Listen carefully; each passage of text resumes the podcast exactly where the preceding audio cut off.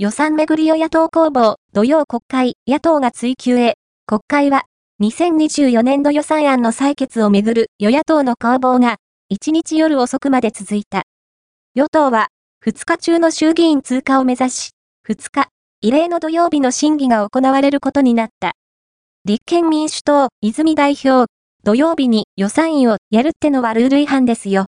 とにかく身勝手に、自らのメンツで暴走している。もう自己満足ですよ。総理のね、与党は、予算案の年度内成立を確実にするため、1日の衆議院予算委員会での採決を目指していた。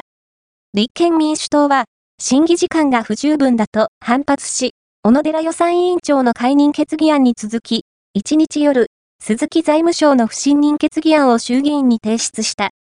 鈴木財務省の不信任案は、1日夜遅く否決され、与野党は、2日午前9時から衆議院の予算委員会で、岸田首相も出席して集中審議と締めくくり、質疑を行うことで合意した。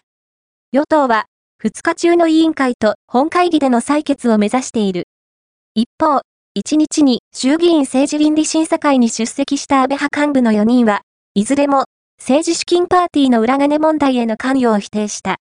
野党は、2日の委員会でも裏金問題で岸田首相を追及する方針。